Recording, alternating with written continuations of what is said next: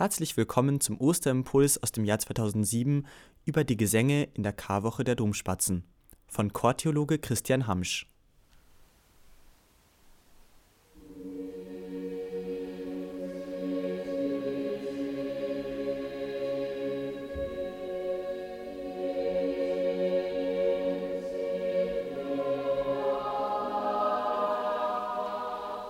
Sie sind einzigartig. Sie sind kostbar. Und sie sind über einen Zeitraum von über 1000 Jahren entstanden. Gemeint sind die Lobgesänge, die in der Karwoche in unserem Regensburger Dom durch uns erklingen.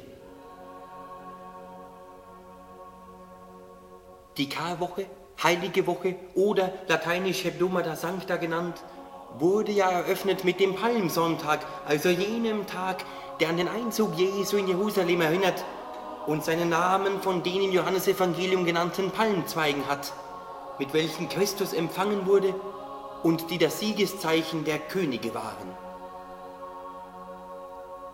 In der Mitte der Karwoche, am Karmittwoch, werden wir durch die Matutin immer weiter in die Mitte unseres Glaubens hineinbegleitet. Die Matutin ist das nächtliche Stundengebet der Kirche und erinnert durch die Psalmen und Lesungen an das Leiden Jesu. Zwischen den Lesungen erklingen nun aber die Responsorien, Antwortgesänge, welche an Schönheit kaum zu überbieten sind.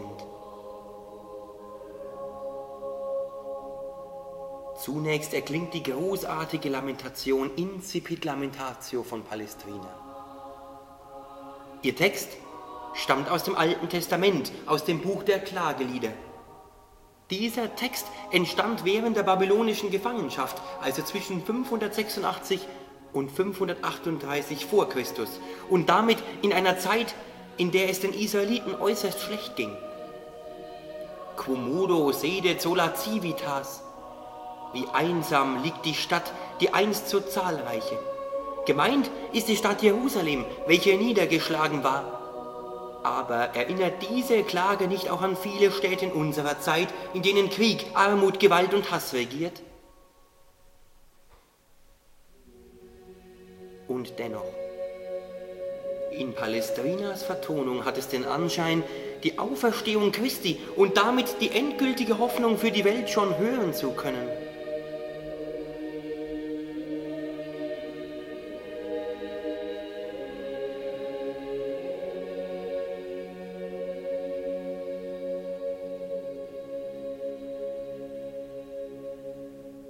Auffallend sind noch im Text die Worte Aleph und Bet. Aleph und Bet sind die ersten Buchstaben des hebräischen Alphabets. Im hebräischen Text der Klagelieder beginnt jeweils der erste Vers mit einem Wort, dessen erster Buchstabe Aleph und damit der erste des Alphabets ist. Der zweite Vers mit einem Wort, dessen erster Buchstabe Bet und damit der zweite Buchstabe ist. In den Übersetzungen werden aber diese Buchstaben als Einleitung zum jeweiligen Vers beibehalten und wurden von den Komponisten mitvertont.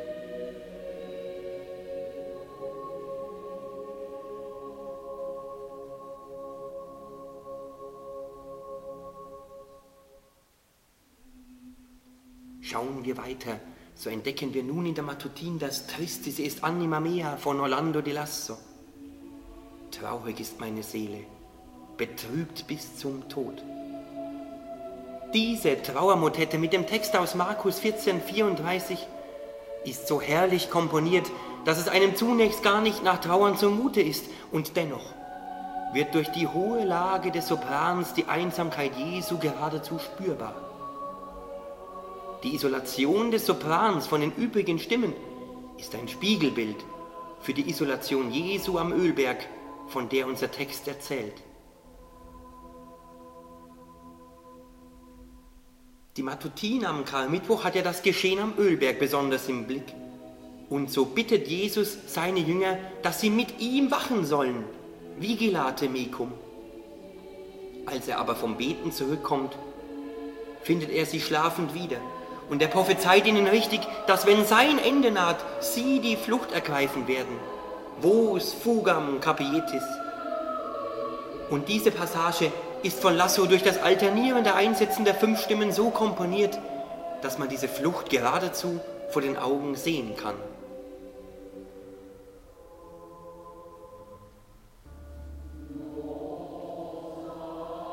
So sind wir schon mitten im letzten Abend Jesu mit seinen Jüngern, an dem besonders in der Liturgie des Kühndonnerstags gedacht wird. Die Liturgie vom Kühndonnerstag bis hin zur Osternacht wird übrigens wie ein einziger Gottesdienst gefeiert, sodass der Kern unseres Glaubens in einem einzigen großen Bogen wieder gegenwärtig wird. Dieses Zentrum der Karwoche nennen wir Triduum Paschale oder auch österliches Triduum. So beginnt die heilige Messe am Abend des Kündonnerstags wie gewohnt bis hin zum Gloria, während danach sowohl die Glocken wie auch die Orgel bis zum Gloria der Osternacht schweigen. Zwischen dem Gloria am Kündonnerstag, der seinen Namen übrigens von Greinen, Weinen hat, und dem Gloria der Osternacht ist eine andere Stimmung plötzlich im Dom. Die Stille ist geradezu spürbar. Die Messe am Gründonnerstag endet im Dunkel der Nacht. Die Liturgie des Karfreitags beginnt in Stille und endet ebenso in dieser. Und die Osternacht beginnt wieder in stiller Dunkelheit. Erst ab dem Gloria der Osternacht erschallt der Jubel über die Auferstehung.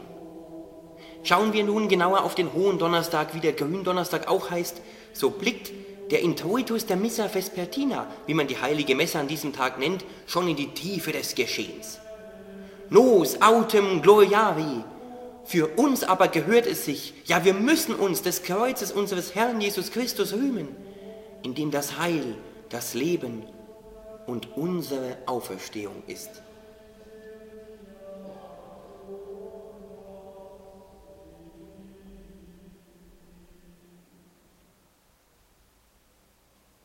Was das Kreuz für uns bedeutet, erklärt uns Jesus selbst.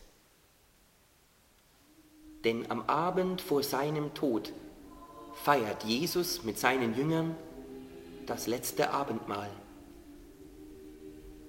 Er bricht das Brot und sagt, dies ist sein Leib, der für uns hingegeben wird.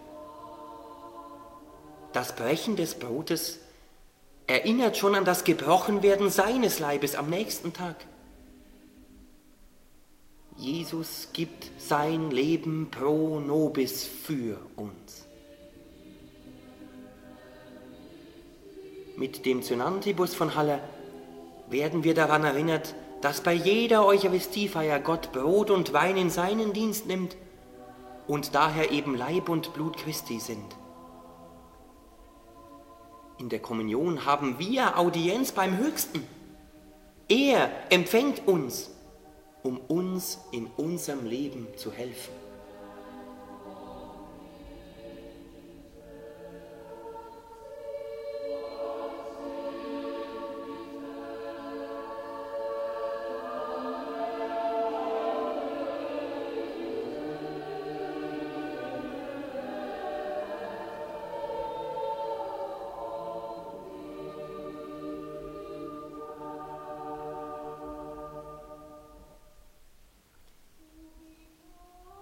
Aber noch etwas anderes geschah damals an diesem Abend, und nur der Evangelist Johannes berichtet im 13. Kapitel davon.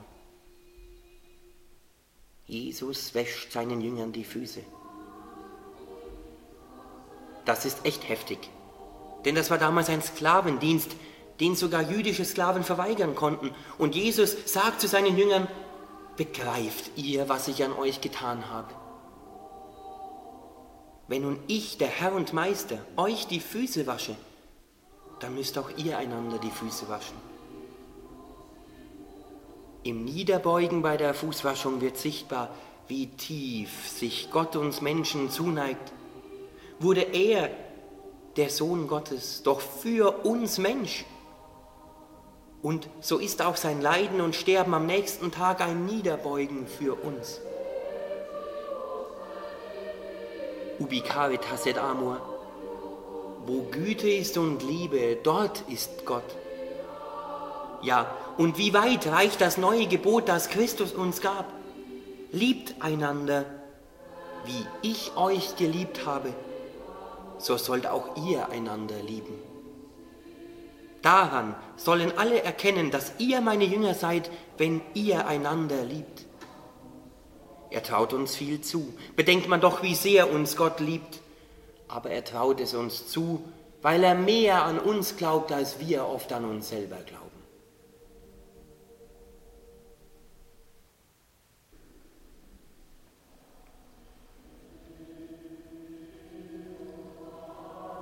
Gegen Ende des Gründonnerstags ist der vielleicht schönste Choral mit dem Text aus dem Philipper-Hymnus, Philippa 2, 6 bis 11 zu hören.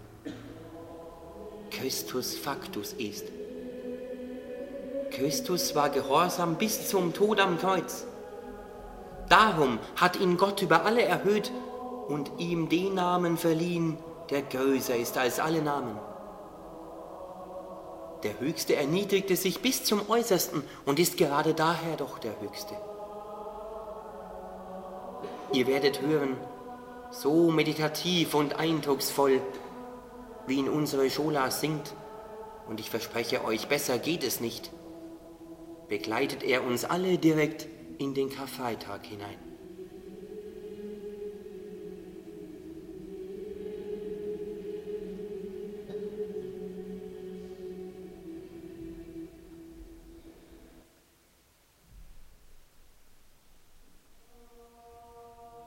Und so sind wir schon in der Matutin des Karfreitags.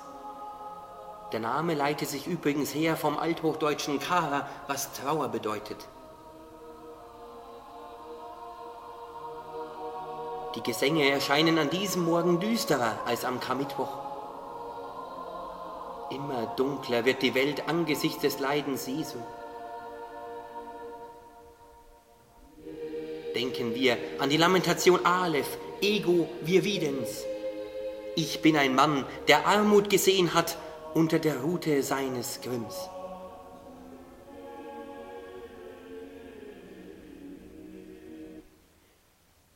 Oder auch das Omnes Amici Me von Ingenieri.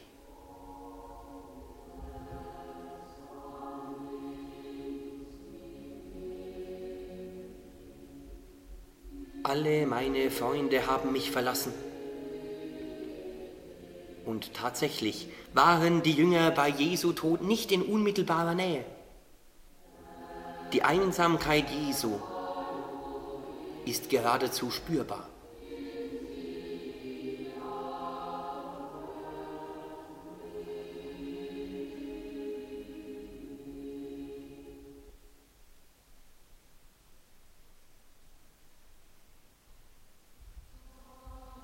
Wie sehr kann man die Trauer im Caligavero von Vittoria spüren?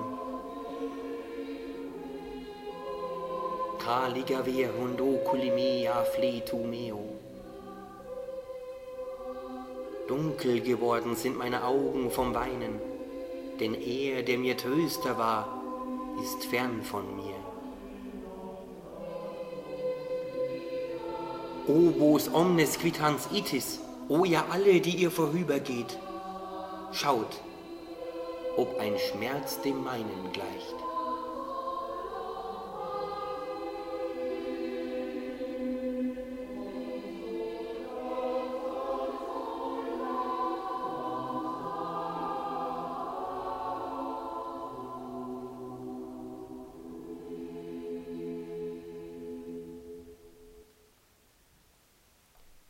Das berühmteste Werk unter unseren Karwochengesängen ist aber das Miserere von Gregorio Allegri.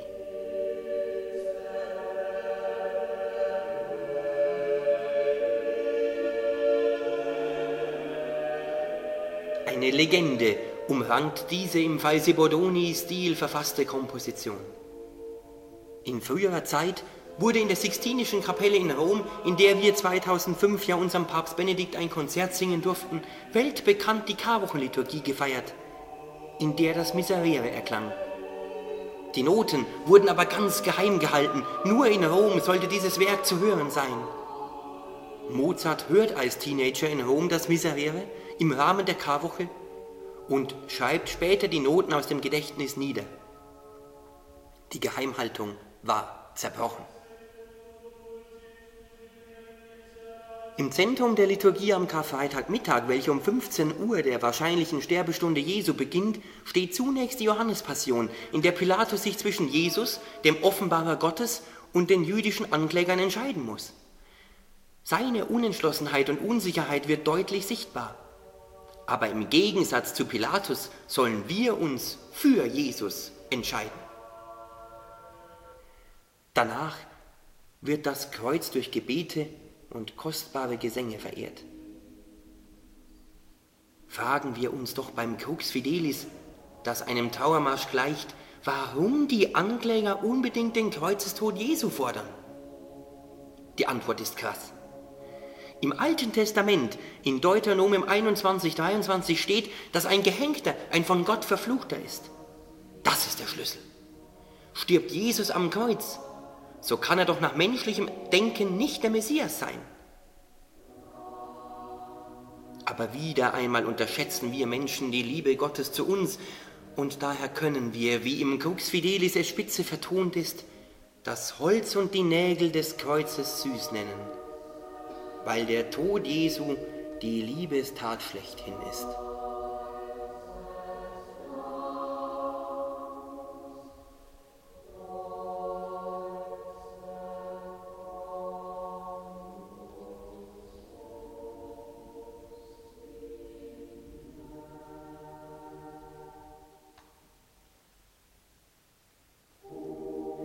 Und jedes Jahr aufs Neue bekomme ich beim Popolemeus von Vittoria eine Gänsehaut. So heftig ist sein Inhalt, der ergreifend vertont ist. Geschildert wird ein Dialog zwischen Gott und seinem Volk, also uns. Popolemeus, quid feci tibi, aut in quo contris tavi te? Mein Volk, was tat ich dir, oder habe ich dich betrübt? War es falsch, dass ich für dich Mensch wurde? War es falsch, dass ich für dich leide? Responde mihi, antworte mir. Und das Volk, repräsentiert durch unsere vier Solisten, kann nur in griechischer Sprache stammeln. Hagios Horteos, heiliger Gott. Hagios Ischiros, heiliger Starker. Hagios Athanatos eleisonimas, heiliger Unsterblicher, bitte für uns.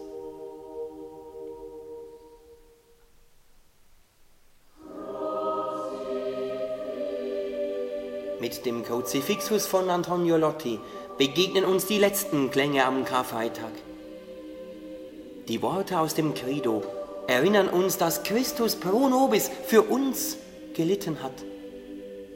Aber warum eigentlich so? Vielleicht habt ihr euch schon einmal gefragt, wodurch Leid überhaupt entsteht. Nun, durch die Freiheit, die Gott uns und der ganzen Natur bei der Erschaffung der Welt schenkte, kann Leid entstehen. Dennoch ist diese Freiheit so wichtig, denn die große Liebe des Schöpfers wird durch dieses Geschenk der Freiheit erst wirklich sichtbar. Und nun geschieht das Unglaubliche. In seinem Leiden spricht der Sohn Gottes unmittelbar zu uns. Wenn du leiden musst, schau auf das Kreuz. Siehst du, wie sehr ich, Christus, bei dir bin? Ich bin für dich da. Auch im tiefsten Leid leide ich mit dir. Dein Leiden ist mein Leiden, aber meine Auferstehung wird auch deine Auferstehung sein.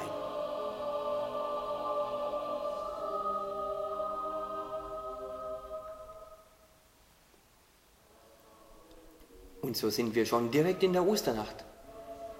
Im Dunkel der Nacht blicken wir auf die Osterkerze, welche Christus symbolisiert, der von sich sagt, ich bin das Licht der Welt.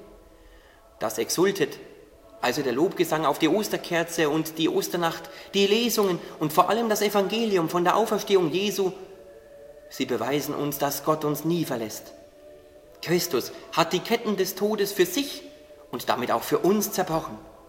Seit der Urkirche werden deshalb in dieser Nacht die Taufbewerber in die Schar der Kirche aufgenommen.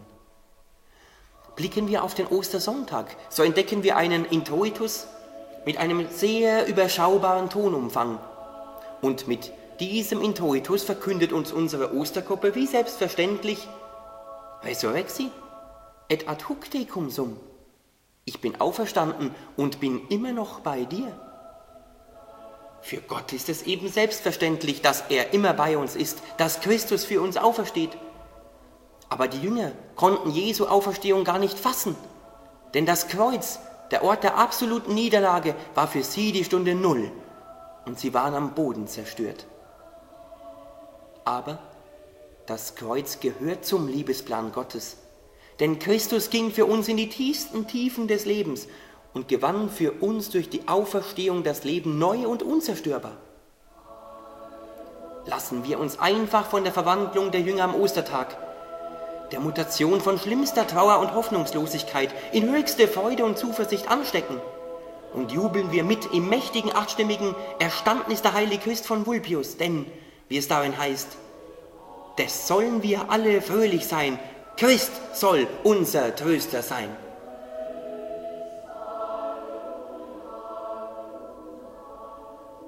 Ich verspreche euch, dass Gott selbst und die Mitfeiernden der Karwochenliturgie euren Lobgesängen lauschen werden.